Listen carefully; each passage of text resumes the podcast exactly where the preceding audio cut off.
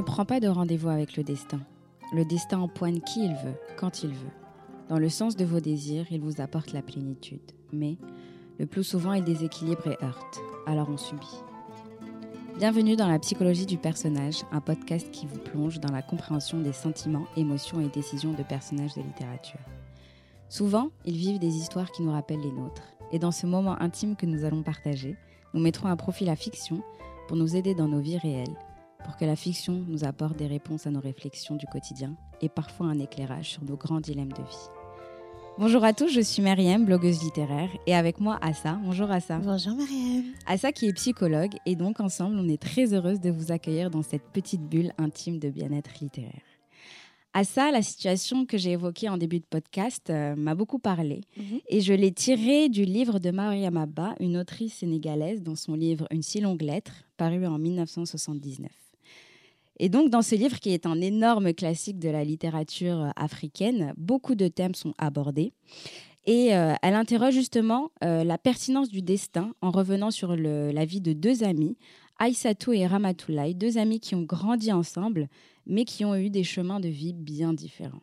Et justement, ce sera le point de départ de notre réflexion sur la destinée. Faut-il croire ou non au destin? Ce roman est très spécial, surtout de par sa forme, parce que c'est euh, une lettre, une très longue lettre, comme le souligne le titre. Donc, il est écrit sous forme épistolaire et c'est Ramatoulaye qui écrit cette lettre juste après la mort de son mari, Madou Fall. Et donc, elle profite de son long temps de veuvage qui dure euh, 40 jours, où elle vit complètement recluse, pour écrire cette lettre à son amie de longue date, Aïssatou, qui, elle, est installée aux États-Unis. Ramatoulaye se confie à son amie en évoquant euh, d'abord euh, les beaux souvenirs de jeunesse euh, qu'elles ont partagés, leurs rêves teintés d'innocence et leurs envies d'être des femmes indépendantes. Et elle croyait au miracle de l'éducation. Elle pensait justement que leur indépendance était intimement liée au fait qu'elles poursuivent leurs études. Et donc, ensemble, elles ont partagé de réels moments de joie, de plaisir et d'espéglerie. Et toutes les deux aussi ont eu la chance de vivre deux belles histoires d'amour avec leurs euh, époux respectifs, car euh, autant elles ont vécu de belles histoires de complicité et ont été très longtemps euh, heureuses en ménage, mais toutes deux ont été frappées plus ou moins à la, période, à la même période de, de la polygamie qui leur a été imposée de manière très violente. Et donc, on a d'un côté Aïssatou qui refuse complètement la situation et qui décide de partir, d'assumer la responsabilité de ses enfants, de vivre indépendante, loin de la pression sociale. Et Ramatoulaye, donc euh, celle qui écrit cette lettre, qui reste, malgré une situation qui l'a meurtrie de l'intérieur. Et elle préfère accuser le destin euh, qu'autre chose. Donc, euh, à ça, j'aimerais d'abord te demander, à ton avis, Mhm. euh, pourquoi est-ce qu'elle a choisi justement d'écrire pendant cette période de deuil? Pourquoi elle a choisi de se confier en écrivant Alors Mariam, là, on va pouvoir relever trois aspects très intéressants. Je t'explique.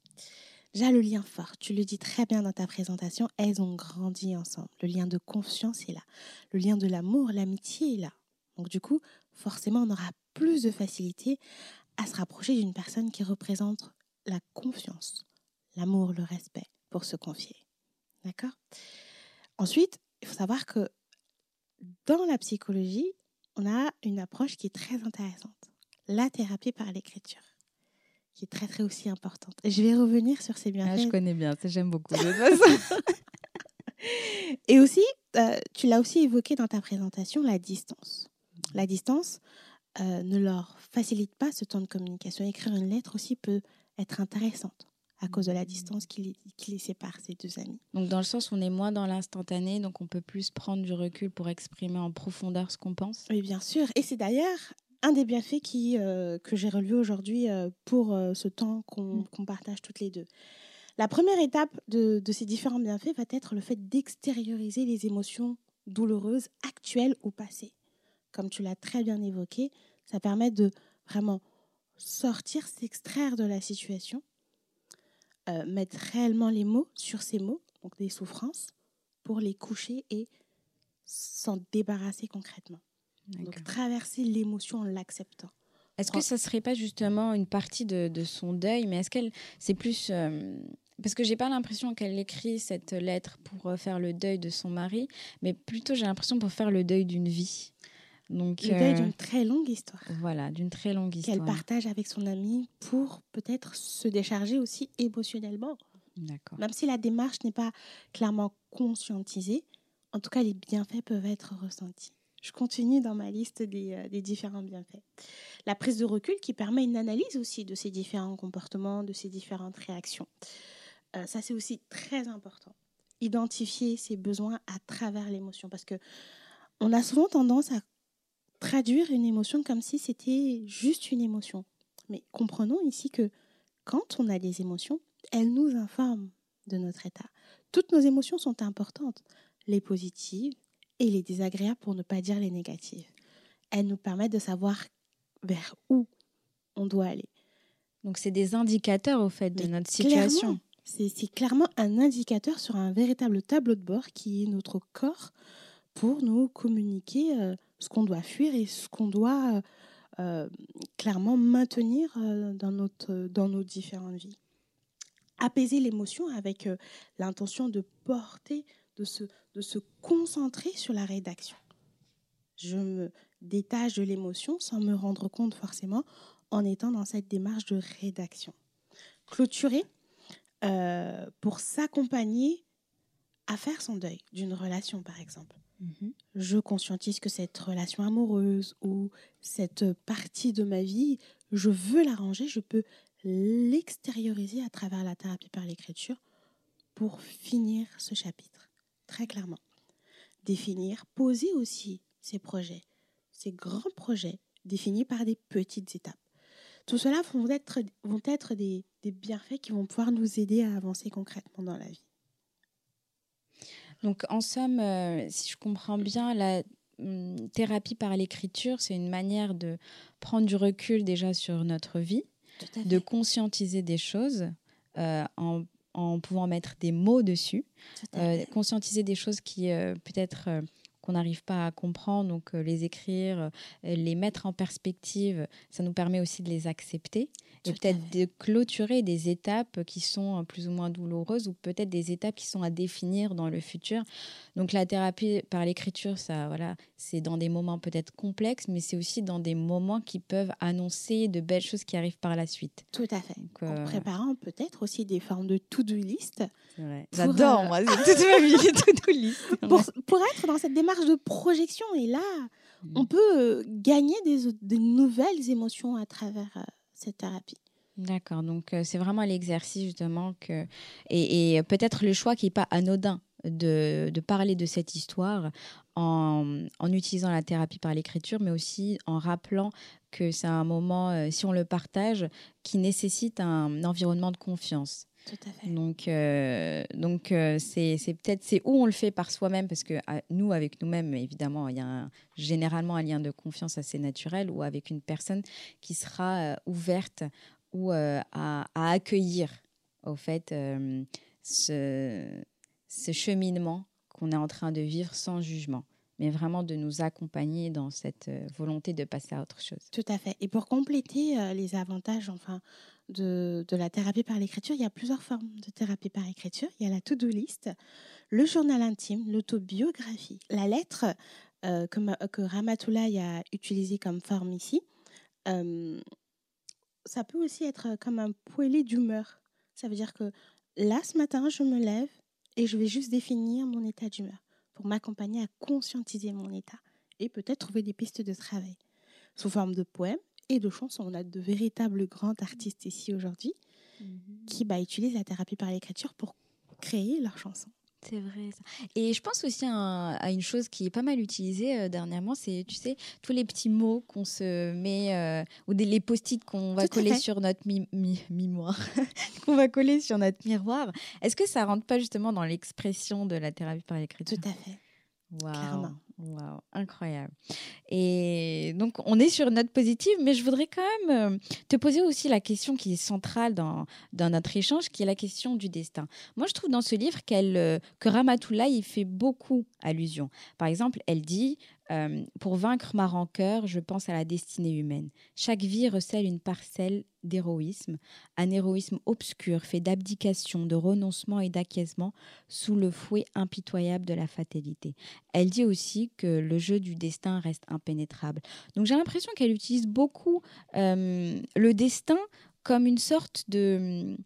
Elle l'accuse comme étant euh, peut-être la cause ultime de, de sa vie euh, c'est le destin un peu qui euh, a fait que son mariage euh, a rencontré la polygamie. C'est aussi le destin qui a fait peut-être qu'elle est en souffrance émotionnelle aujourd'hui.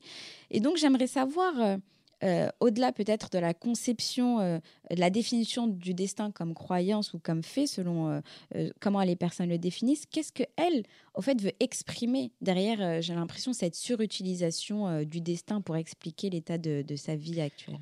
Alors, je pense que ce destin revient assez souvent parce que Ramatoula, il l'utilise très clairement pour se rassurer, pour s'accompagner elle-même à, peut-être apaiser ses émotions douloureuses. Parce que là, du coup, on est, comme tu le dis très bien, dans une démarche qui pousse à être légèrement dans le déni. Mmh. Hein, Donc, c'est une sorte d'expression du déni. Une forme d'expression du déni. Parce que du coup, je trouve euh, un responsable, je me fais une raison concrète de la souffrance que je suis en train de subir. Et le fait de me dire que c'est le destin m'accompagne à dire peut-être c'est mon sort. Et du coup, je l'encaisse, je l'accepte, je l'intègre plus facilement dans cette souffrance que je suis en train de traverser. Et là, le fait de légitimer cette souffrance, eh ben, elle s'apaise légèrement. C'est un mécanisme de défense, je dirais très clairement. Et dans ce comportement qui est lié au destin, on va pouvoir aussi relever euh, l'aspect euh, je me fais une raison. Et dans cette démarche-là, automatiquement, on va peut-être pouvoir euh, identifier l'état de dépression de Ramatoulaye. Qu'est-ce que tu en penses, toi, bah, Oui, je trouve, parce que c'est vrai qu'elle elle est très euh, passive aussi par rapport à, ce qui se passe. Euh, par exemple, euh, il y a une partie où on vient lui annoncer, il faudrait que je la retrouve dans le livre, mais on vient lui annoncer que voilà son, son mari va se marier. Et effectivement, en plus, j'ai l'impression qu'elle est assez passive par rapport à ce qui se passe. Et le, le fait de se dire que c'est le destin cache aussi cette dépression qui est, je pense, liée au fait qu'elle euh, qu'elle considère que euh, être passive est une solution. Mais pour moi, c'est peut-être plus l'expression de son mal-être. Et, et, euh, et, elle le réutilise aussi pour expliquer les causes, comme tu dis, en disant, quand on vient lui annoncer, par exemple, que son mari a décidé de se, de se marier à une autre femme, euh, on vient lui annoncer d'une en fait on vient lui annoncer comme si on lui disait aujourd'hui euh, peut-être qu'il va pleuvoir cet après-midi. Donc euh, comme si c'était une information complètement banale. Et on lui dit Modou te remercie. Il dit que la fatalité décide des êtres et des choses. Dieu lui a destiné une deuxième femme et il n'y peut rien.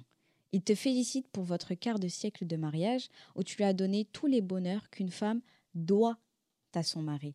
Donc est-ce que c'est, même quand je lis cette expression, je me dis, est-ce que c'est l'expression d'une dépression subie parce qu'il y a des choix qu'on lui impose, qu'elle n'a pas le choix, qu'on lui... Euh, même que son état, au fait, elle n'a pas à exprimer, au fait, son mal-être, parce que tout ce qui arrive, c'est du fait quasiment de la normalité. Donc, est-ce qu'elle doit se dire, voilà, euh, c'est normal quelque part. Donc, est-ce que c'est une manière aussi d'accepter quelque chose qui doit être considéré comme normal, mais que intimement elle trouve anormal, et ce qui la met dans une situation de tristesse émotionnelle qui mène à la dépression et donc le déni? Clairement, parce que là, on est dès le départ, au premier abord, dans une croyance limitante. Et c'est comme ça, c'est de ça que la croyance limitante, elle, euh, elle, parle concrètement. Elle nous dit quoi, la croyance limitante? Elle dit que je grandis dans un environnement qui euh, résulte de croyances, j'intègre de par mes cultures, de par l'éducation que j'ai reçue, de par euh, l'environnement que, je côtoie, me permettent de croire ou pas certaines croyances. Et mm, on l'entend très bien, Ramatoula, il y a des véritables croyances des véritables croyances. Et aussi, on nous conditionne mmh. la société qui l'environne à ce moment-là. Euh, Accepter, au fait. Notamment le griot qui est venu avec euh, du coup, le, le, beau-frère présenter euh, Bah, l'annonce. Bah, l'annonce, on va dire, parce qu'on on sait, on sait même plus, on est tellement choqués qu'on, je pense que même elle ne sait même pas si euh, c'est une bonne ou une mauvaise nouvelle, parce que intimement, elle, en tant que femme, c'est une, c'est une horrible nouvelle, mais on lui présente de manière tellement détachée. Parce qu'on veut la conditionner à. C'est une forme de manipulation. On la conditionne à croire que bah, c'est la normalité et que c'est comme ça que ça doit se passer. Et que même dans cette démarche-là, ils le font. Ils, ils sont dans une démarche positive. Donc tu vois jusqu'où elle va la. Donc, de manipulation? manipu- Donc, en soi, Bien sûr. pour résumer, au fait, ce qu'il y a derrière le destin, il y aurait le déni qui permet l'acceptation d'une situation qui euh, euh, est difficile pour nous, mais on essaie de se rassurer en nous disant que voilà, c'est le sort, c'est En instaurant des croyances. en, en instaurant justement qui sont basées sur ces croyances limitantes qui sont conditionnées par notre environnement et qui nous poussent à accepter une situation qui intimement ne nous convient absolument pas. Tout à fait. Et justement, euh, pour en revenir à notre sujet, euh, qui est aussi la vie d'Aïssatou, en face, on a une personne, son amie Aïssatou, qui, elle, quelque part, est née dans le même euh, milieu, Mhm. hein, qui aurait pu, elle aussi, céder aux croyances limitantes. Mais elle a complètement refusé euh, cette situation. Et justement, on le découvre dans une lettre qu'elle a écrite à son mari, Aïssatou, son mari Modou, qui, quand lui a annoncé au fait euh, euh, ben, le fait qu'il se mariait à, à une autre femme, elle lui a écrit une lettre que j'aimerais te lire. Ah, je t'en Ashton, prie, et qui est incendiaire, mais élégamment Avec classe. incendiaire. Exactement. Alors, Maodo. Les princes dominent leurs sentiments pour honorer leurs devoirs. Les autres courbent leur nuque et acceptent en silence un sort qui les prime. Voilà schématiquement le règlement intérieur de notre société avec ses clivages insensés. Je ne m'y soumettrai point. Au bonheur qui fut nôtre, je ne peux substituer celui que tu me proposes aujourd'hui. Tu veux dissocier l'amour tout court et l'amour physique? Je te rétorque que la communication charnelle ne peut être sans l'acceptation du cœur, si minime soit-elle. Si tu peux procréer sans aimer, rien que pour assouvir l'orgueil d'une mère déclinante, je te trouve vil. Dès lors, tu dégringoles de l'échelon supérieur de la respectabilité où je t'ai toujours hissé. Ton raisonnement qui scinde est inadmissible. D'un côté, moi, ta vie, ton amour, ton choix. De l'autre, la petite Nabou, à supporter par devoir. Maodo, l'homme est grandeur et animalité confondues. Aucun geste de sa part n'est de pur idéal. Aucun geste de sa part n'est de pure bestialité. Je me dépouille de ton amour, de ton nom. Vêtu du seul habit valable de la dignité, je poursuis ma route. Adieu. Aïssatou. Donc voilà, hein, elle, est, elle y va pas de main morte. Et euh, justement, elle exprime, elle, à la différence de Ramatoulaye, son refus catégorique. Je pense qu'elle n'a même pas cherché à discuter, elle n'a même pas cherché à négocier, elle n'a même pas cherché à comprendre. Elle a juste décidé de partir parce qu'elle refusait catégoriquement euh, pardon, cette situation. Donc j'aimerais comprendre, dans un environnement, on va dire, euh, qui est le même pour ces deux femmes, comment expliquer euh, la réaction complètement inverse d'Aïssatou? Alors, c'est très simple, Mariam. Là, dans cet environnement, on a deux femmes. On a deux femmes qui ont grandi dans deux environnements différents, même si il peut paraître identique. Quand je parle d'environnement, on peut euh, prendre euh, le sens large. hein. On peut prendre ça au sens large, dans le sens où euh, le continent, la Mhm. ville, etc. Mais au-delà de tout ça, quand on se détache, on a l'environnement familial. Les premières personnes que l'enfant rencontre Mhm. dans ça, euh, dans son développement concrètement. Est-ce qu'il n'y a pas aussi la personnalité? Tout à fait. Et j'y viens. La personnalité euh, se développe à travers l'environnement proche dans lequel Mhm. l'enfant grandit. Tu vois Euh, et là, on peut comprendre que ces deux femmes ont certes grandi dans deux environnements presque identiques, Mhm. pour dire presque, hein, très clairement, je pense que tu comprends pourquoi, mais qui sont différentes. Tu veux que je te reprenne un paragraphe où on comprend qu'elles sont différentes? Oui. À un moment, pour la première fois même, j'ai l'impression dans ce livre, Mhm. elle prend le temps de parler d'elle et de ses besoins. Wow. Elle dit J'essaye de cerner mes fautes dans l'échec de mon mariage. J'ai donné sans compter, donné plus que ce que j'ai reçu. Je suis de celles qui peuvent se réaliser et s'épanouir que dans le couple. Je n'ai jamais conçu le bonheur hors du couple, tout en te comprenant, tout en respectant le choix des femmes libres. J'ai aimé ma maison. Je peux témoigner que j'en ai fait un arbre de paix où toute chose a sa place, créer une symphonie harmonieuse de couleurs. Tu connais ma sensibilité, l'immense amour que je vouais à Modo. Tu peux témoigner que mobiliser nuit et jour à son service, je devançais ses moindres désirs. C'est quand même éloquent. C'est éloquent. Et surtout, j'aimerais ajouter qu'à ça, ah. il y a un moment où elle dit Ma vérité est que, malgré tout, je reste fidèle à l'amour de ma jeunesse à Satou. Je pleure Modo et je n'y peux rien.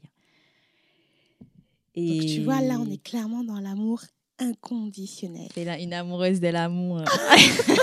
c'est ça. Prête à tout accepter par amour. Mais elle ne le dit pas. Elle ne le conscientise pas. Elle ne dit pas Je suis prête à tout pour l'amour. Mais de par ses besoins, elle le dit Je ne me vois pas être heureuse ailleurs que dans un couple. Donc, elle, pour elle, elle est déjà dans un schéma hmm. où elle ne se voit pas être seule. Elle est clairement dans une dépendance à travers Modo.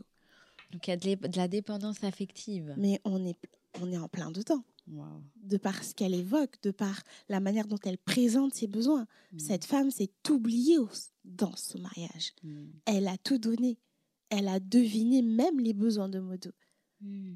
Et alors qu'elle parle complètement différemment de son amie, euh, qu'elle décrit de femme libre, et elle lui dit d'ailleurs aussi dans un passage je pense qu'elle l'envie, mais pas vraiment qu'elle l'envie, parce qu'elle a des, des, besoins, comme tu dis, différents, mais elle vit un petit peu dans ce mythe où elle dit Ah, Aïssatou, je t'envie d'avoir fait ce choix. Mais comme tu dis, quelque part, c'était elle ne l'aurait jamais fait parce qu'elle a d'autres besoins. Donc on a beau grandir dans le même environnement, on a beau euh, avoir les mêmes rêves, mais euh, on a des besoins différents. Tout à fait. Et ces, et ces besoins différents, bah, c'est eux qui conditionnent notre chemin de vie. totalement, Mariam, c'est carrément ça. Et tu vois, elle, lui dit Comme je t'envie de ta tranquillité lors de ton dernier séjour. Tu étais là, débarrassé du masque de la souffrance. Tes fils poussaient bien, contrairement aux prédictions. Tu ne t'inquiétais pas de Maudou. Oui, tu étais bien là, le passé écrasé sous ton talon. Tu étais là, victime innocente d'une injuste cause et pionnière hardie d'une nouvelle vie. Donc euh, elle l'envie sans l'envier, j'ai l'impression, mais euh, elle salue aussi quelque part euh, le courage. Elle l'admire. ah, donc c'est ce mot-là, l'admiration. Je pense qu'on est clairement dans un schéma d'admiration, Merem. Parce que cette qualité, cette aptitude que tu as à réaliser, ce que moi je ne peux pas, waouh Je suis déjà dans le schéma de l'admiration. Hmm. Elle est dans l'admiration. Et je pense même pas qu'on peut évoquer l'aspect envie parce que c'est son amie, elle a beaucoup de considération. Et dans le chapitre que je viens de, de, reprendre, où j'ai perdu la page, elle dit clairement euh, en respectant le choix de ces femmes libres. Oui. Oui, exactement. Donc elle ne les envie pas. Elle ne les envie pas. Et pourtant, elle utilise le mot, le mot envie beaucoup de fois.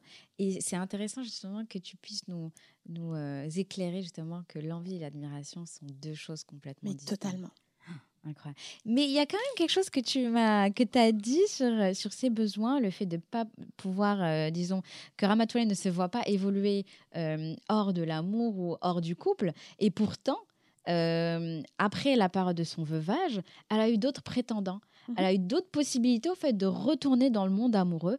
Et pour, enfin, elle les a toutes refusées, notamment deux, celle de son beau-frère, euh, son beau-frère, euh, à qui, euh, qui voilà, au fait, voilà, au Sénégal ou dans pas mal de pays, il y a une tradition parfois quand une des femmes de la famille est, devient veuve, ben, un des frères peut, disons, se marier avec elle, mais après, bon, on va pas rentrer dans les détails culturels, mais c'est une possibilité. Et par contre, quand il vient à elle, elle refuse. Et elle refuse, l'impression, par volonté de revanche. Elle dit je prenais ainsi ma revanche sur un autre jour où tous les trois m'avaient annoncé avec désinvolture le mariage de Modofolle et de Binetto. Et pourtant, je me dis, pour une femme qui est voilà, amoureuse de l'amour, euh, elle a quand même refusé par sentiment de revanche. Et une deuxième fois, elle refuse aussi euh, la proposition de mariage d'un de, ses amis euh, de longue date, avec qui elle, avait une sorte de sentiment amoureux très jeune, et qui revient après la mort de son mari pour lui proposer de se marier avec elle. mais elle refuse et elle dit euh, qu'elle refuse de rentrer dans un nouveau schéma polygame parce que cet homme avait déjà une femme. Et donc, je me dis, pour une femme amoureuse de l'amour, qui ne se voit pas, euh, euh, qui ne se voit évoluer qu'à travers le couple et qui refuse de nouveaux prétendants, explique-nous en fait ses réactions après, euh, qui, qui j'ai l'impression de ne pas voir la même femme. Donc, euh, j'aimerais bien que tu nous expliques ses réactions euh, à ça. La différence, elle est assez palpable dans le sens où on comprend que Ramatoulaye, elle a vraiment souffert à travers cette expérience. Et on peut même relever l'aspect traumatisant. Ça a été un vrai traumatisme pour elle, même si elle ne l'évoque pas. Elle n'utilise pas ce terme-là, parce mm. que je pense qu'à l'époque, il n'était pas aussi saisissable qu'aujourd'hui. On est quand même dedans. Parce que, regarde, je vais t'évoquer quelques caractéristiques d'un stress post-traumatique et tu me diras si tu les retrouves dans les comportements, dans les le quiz time. dans les réactions de Ramatula. Et ça te va? Ok. Une revivance répétitive des événements qui peuvent se manifester sous différentes formes, notamment des flashbacks soudains, qui font revivre une scène ou nous fait repenser régulièrement à son agresseur. Ça dit quelque chose ça bah Après, je me dis c'est l'objet du livre. Hein, elle raconte toute sa vie avec des petits souvenirs, des petites bribes. Hein. parce que c'est pas, c'est, on n'a pas tout dans les détails, mais on a la chronologie avec justement chaque chapitre qui est dédié à un souvenir. Et pour approfondir cet aspect, cette revivance survient spontanément suite à un stimulus, notamment le son, un mmh. lieu ou une odeur, ou encore euh, des phases d'endormissement qui peuvent être euh, dysfonctionnelles. C'est vrai. Euh, bah, après, tu vois, elle parle aussi de, de son habit de veuvage. De, euh, bah, quand on vient lui, euh, tu sais, dans la période de deuil, on vient la voir. Ben, elle parle aussi de l'environnement, des gens qui viennent apporter des choses et qui lui font penser justement à sa relation avec son mari défunt, son défunt mari. Une deuxième caractéristique qui est assez intéressante, c'est l'évitement des pensées. Une discussion ou personne en rapport avec le traumatisme qui vise d'abord à ne pas faire face à la douleur liée au trauma. La peur des idées intrusives qui guident cet évitement vont découler des tentatives pour supprimer de sa mémoire. Mhm. Et ces tentatives, clairement, elles sont généralement inefficaces et qui vont très clairement renforcer cet état de souffrance. Ça te parle ça ou pas dans le livre? Bah Moi, je me dis, euh, il y a un évitement euh, parce que j'ai l'impression que tout ça, elle n'en parle à personne, mais euh, la seule, on va dire, lumière, c'est son amie. Mais sinon, j'ai l'impression que ce Dale, elle le fait. Euh, enfin, cette, euh, ce moment, elle, le refuse, mais elle se donne la possibilité uniquement de le faire avec son amie. Euh, à travers la si, longue lettre. À travers sa grande lettre. c'est vrai, c'est vrai. Des troubles de l'humeur et mm. un émoussement de la réactivité, des affects ou de l'intérêt pour l'activité habituellement sont souvent aussi mal vécus. Bah, il y a beaucoup de mal-être, hein, en tout cas, dans, ces livres. Dans ces livres. Euh, mais c'est dans le sens où euh, elle, est passive par rapport à certaines choses, ou pour que je comprenne bien? Alors, quand on parle de troubles de l'humeur, ça veut mmh. dire que le sujet mmh ne parvient plus à pratiquer les activités ou en tout cas est dans une phase où elle est un peu plus passive en termes de. Oui, c'est vrai qu'elle se met un peu en pilotage automatique, surtout quand euh, elle, son, son mari justement part avec l'autre femme dans l'autre foyer et qu'il la laisse complètement toute seule à assumer la responsabilité de leurs enfants. Mhm. Et donc elle se met euh, comme. Euh, elle, elle va même pas essayer au fait d'aller le, le confronter elle va se mettre en pilotage automatique, elle va essayer de trouver ben, le moyen de survivre, elle et ses enfants, mais j'ai l'impression sans se questionner. Donc elle dit, elle le fait, mais sans réfléchir. Et parfois, elle se dit, oh, je réalise que je, je suis...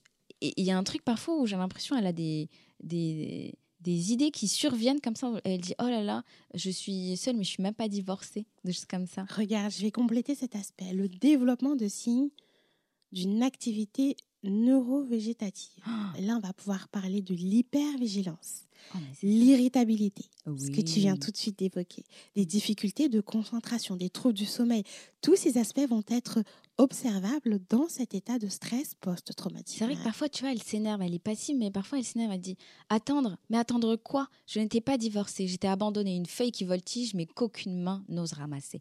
Donc elle est très. Voilà, et à un moment donné, elle s'énerve. et elle s'énerve, et justement, je pense que ça traduit ses sautes d'humeur. Donc là, euh, elle est dans une situation post-traumatique où elle ne veut plus revivre un événement très traumatisant. Et il y a un paragraphe dans le livre qui l'évoque très clairement cet aspect. Elle dit qu'elle refuse la deuxième demande de mariage qu'elle a reçue parce qu'elle ne veut pas être à la place de la deuxième femme. Ou en tout cas, elle ne veut pas que... euh, comment s'appelait le, le deuxième mari? Ibrahim, je crois. Il faudrait que je cherche. Mais le deuxième mari, enfin, le The Doctor, Voilà. elle dit clairement, Ibrahima Sol. voilà, tu vois, j'ai- un peu de mémoire, j'ai pas confiance en ma mémoire, mais j'ai une mémoire tu vois, quand Ibrahim vient présenter euh, sa, deuxième demande en mariage, Mm. regarde la réaction. Elle a envie. On sent qu'elle est encore Oui. amoureuse de l'amour. Ah, ça, Elle c'est a une grande amoureuse. Et là, elle développe la manière euh, la plus profonde en elle qui permet de comprendre qu'elle a envie de céder. Mais à notre grande surprise, encore une fois, elle utilise la thérapie par l'écriture pour refuser. Et dans cette thérapie par l'écriture, qu'est-ce qu'elle nous dit qui peut être euh, recevable? Je ne veux pas te faire vivre ce que j'ai vécu. En gros, je ne veux pas te séparer Hmm, avec ta femme ni tes enfants. Donc en gros, je ne veux pas être instrumentalisée dans hmm, cette rupture. Parce qu'ils le disent à un moment donné dans le livre. hmm, La première femme de Ibrahim a été un mariage par, euh, comment dirais-je, Recommandé. pas, pas voulu. veux, voilà. C'est- l'impression que tu as eue ou j'étais la seule à avoir Non, non, mais, mais c'est ça. Et justement, lui aussi, il a gardé ce premier amour dans son cœur. Donc, quand même, après euh, des 40 ans, Ouais. continuer à penser à une personne qu'on a aimée, c'est c'est incroyable. Et justement, je me dis même, elle aurait pu se dire, euh, c'est même, il y a un sentiment d'amour. Elle qui aime l'amour, bah, elle retrouve l'amour. Et elle retrouve aussi euh, Ça se sent dans sa sa, lecture. revanche. Et même sa revanche par rapport au fait euh, ben, qu'elle va se remarier Avec un homme qui avec un homme et un homme aussi euh, voilà c'est pas n'importe qui c'est un médecin. Donc même socialement il y a une sorte de revanche qu'elle aurait pu prendre. Elle décide de prendre la revanche contre son beau-frère euh, en termes de, de valeur ou, ou de violence psychologique mais elle prend pas sa revanche sociale. C'est ça que je trouve quand même intéressant. Donc, je pense que Ramatoulaye, voilà, c'est une personne qui est très, euh, qui valorise le sentiment, l'émotion. Je trouve qu'il y a quelque chose en elle comme ça. Elle est très sensible. Elle elle est très dit. sensible. Elle voit, elle voit plus ça, ses émotions, que tout ce qu'il y a autour. Parce que malgré le fait qu'elle ait dû prendre les responsabilités financières de la famille, tout ça, ça l'importe pas. Est-ce qu'elle l'importait C'est de se dire, il est parti, il m'a laissé. Et c'est ça qui lui La faisait notion mal. C'était même pas le fait qu'elle l'ait dû. Même quand il est mort, elle a dû payer ses dettes. Et même ça, ça la perturbait pas. Et ça, moi, je trouve que c'est hyper violent. C'est que courageux. c'est courageux de savoir, mais c'est même violent de se dire ben, mon homme est parti avec une autre fille, et cette fille n'est pas euh, n'importe qui. C'était l'ami de sa fille. Donc, euh, donc il y a une violence aussi, même sur la fille, sur les enfants. Et donc, L'ego. l'ego, et, et justement, elle, je trouve qu'elle n'utilise pas son ego à mauvais escient. Non. Et même dans cette euh, partie post-traumatique, elle, euh, je trouve, reste consciente de ses besoins. Et peut-être encore plus. Et c'est super intéressant ce que tu dis. Peut-être un peu plus. Et moi, dans cette lecture, je, je, je me permets d'observer que Ramatoulaye, euh, étant une femme qui s'est abandonnée dans la relation avec Modou, a décidé de s'écouter, a décidé de se prioriser, a décidé à partir de ce traumatisme de se donner une place dans sa propre vie. Et c'est pour ça qu'elle refuse. Donc, quelque part, euh, il y a un cheminement dans ce livre. Un cheminement où on utilise la thérapie euh, euh, par l'écriture pour, euh, pour mieux conscientiser ce qu'on vit. Il y a aussi le destin, effectivement, est utilisé, mais il exprime plus parfois euh, une manière aussi de procéder à cette thérapie par peut-être le déni, mais aussi qui nous, aide, enfin, qui nous aide à accepter quelque chose qui est trop lourd Clairement. à accepter. Euh, et euh, quand on pense aussi à nous dire ah, c'est mieux ailleurs, au fait, c'est pas spécialement ça, parce que quelque part, on fait des choses qui correspondent à nos besoins. Euh, et les autres aussi font des choses qui correspondent à des besoins euh, qui sont différents. Donc, dans la notion des destins, il y a quand même aussi euh, nos besoins qui s'expriment Qui s'exprime et qui oriente. et qui coup, orientent nos euh, choix, nos exactement. comportements, nos réactions. Exactement. Et, et enfin, après des expériences qui peuvent être euh, très difficiles, qui donc euh, on a trouvé le destin accusé, euh, à accuser, il y a cette volonté, on va dire, après avoir fait le deuil d'une situation par la thérapie ou autre chose, d'aller mieux. Donc il y a, y a beaucoup de bénéfices, on va dire, dans ce processus d'écriture euh, qu'elle a choisi et qui lui permet après de mieux avoir conscience de, de ses besoins pour encore mieux évoluer euh, dans sa vie. Donc, franchement, je n'avais pas du tout vu. Euh, je pensais pas qu'on allait voir euh, non plus le livre dans cette profondeur. Donc, je suis vraiment contente, personnellement. parce que ce livre, tu sais, on le voit surtout comme un livre voilà, qui, qui dénonce la polygamie, qui dénonce la pression sociale. Et parfois, on ne le voit pas justement sur cet aspect un peu plus profond dans ce que le personnage apporte. Donc, moi, je suis très contente que tu aies pu apporter ces éclaircissements, on va dire. Et peut-être, moi, voilà, en tant que lectrice, je découvre la partie, on va dire, euh, plus profonde du personnage. Mais j'aimerais te demander, toi, en tant que psychologue, justement, qu'est-ce que tu en as pensé de ces livres? J'ai adoré lire ce livre. Euh, c'est que je suis pas fan de lecture de ce genre. Tu vois, c'est un échange de bons procédés là, c'est incroyable. Mais quand j'ai commencé, je te l'ai dit, madame, je l'ai lu en deux traites. Et euh, la première traite, j'ai dû l'arrêter parce qu'il fallait quand même que je me couche. Le lendemain, j'avais des consultations qui m'attendaient. Et euh, du coup, je l'ai, franchement, il est facile à lire. Il est mhm. vraiment très agréable à lire. Et euh, effectivement, en étant dans cette démarche de recherche, de compréhension du profil psychologique de Ramatoulaye, j'obtiens ce que je voulais presque à la fin. Donc, quand même, elle a réussi à me tenir. elle a réussi à me tenir. Et c'est pas facile de me tenir. Donc, donc voilà. Donc, un 10 sur 10 pour ce livre. Et donc, pour terminer, voilà, ce, livre est, comme je le rappelle, enfin comme je l'ai évoqué euh, au début, c'est un des plus grands classiques de la littérature africaine. Et euh, Beaucoup de thèmes hein, sont abordés euh, dans cette lecture, notamment l'égalité femmes-hommes, la pression sociale, la santé mentale. Pas oublier que dans ce livre, elle a mis les mots sur la dépression. Elle a utilisé le mot dépression, un mot peut-être qui n'était pas conscientisé, qu'on n'utilisait pas dans les années 80. Pas hein. du tout, parce que c'est qu'aujourd'hui qu'on commence à vraiment euh, mettre en lumière le terme dépression en se permettant d'évoquer euh, les différentes caractéristiques pour accompagner euh, les différents sujets à, comprendre leur propre état. Et il faut comprendre qu'aussi notre, notre, notre environnement, hein, qui est lié à notre culture sur notre continent, nous pousse à renier, à rejeter la dépression. Dans notre, sur notre continent, on nous dit clairement la dépression, c'est pour les, c'est des trucs de blanc. Mais oui, et même maintenant, je trouve que c'est quelque chose d'assez contemporain. Tu vois, même quelle que soit la société. Aujourd'hui, on est très euh, impliquée dans la santé mentale. Et je trouve que c'est extrêmement novateur qu'une auteure sénégalaise dans les années 80 ait utilisé ce mot pour décrire euh, cette situation. Et elle parle aussi beaucoup d'émancipation, justement différentes formes d'émancipation, de liberté. Il y a aussi beaucoup d'amour dans ce livre, il y a aussi beaucoup d'amour familial. Et il y a un accent très fort sur l'éducation. Je pense, voilà, à la fin du livre, elle parle beaucoup d'éducation, d'héritage, le fait que tous les enfants doivent aller à l'école. Après, moi, je pense que ça reste aussi un, un livre qui est extrêmement féministe, foncièrement féministe, parce qu'il montre aux femmes, mais j'ai envie de dire aussi aux hommes, qu'on ne voit pas le féminisme juste dans le prisme des femmes, mais aussi, quels que soient les êtres humains, qu'un autre chemin est possible dans la vie. Euh, qu'il n'y a pas que le déterminisme, il n'y a pas que la fatalité. Mais euh, justement, cette émancipation repose sur... Euh, et cette indépendance repose doit être, je pense, à trois niveaux, économique, social et aussi psychologique. Donc voilà, je veux aussi, pour terminer, rappeler que bah, Mariam Abba a écrit ce livre alors que le Sénégal construisait son indépendance politique, un moment plein d'espoir où toute une nation, comme chaque individu qui le constitue, pouvait enfin prendre son destin en main. Et j'aimerais terminer avec une lueur, on va dire, euh, de bien-être, avec cette petite citation qui dit Quand on pense que chaque seconde écoulée abrège la vie, on doit profiter intensément de cette seconde. C'est la somme de toutes les secondes perdues ou cueillies qui fait la vie ratée ou réussie.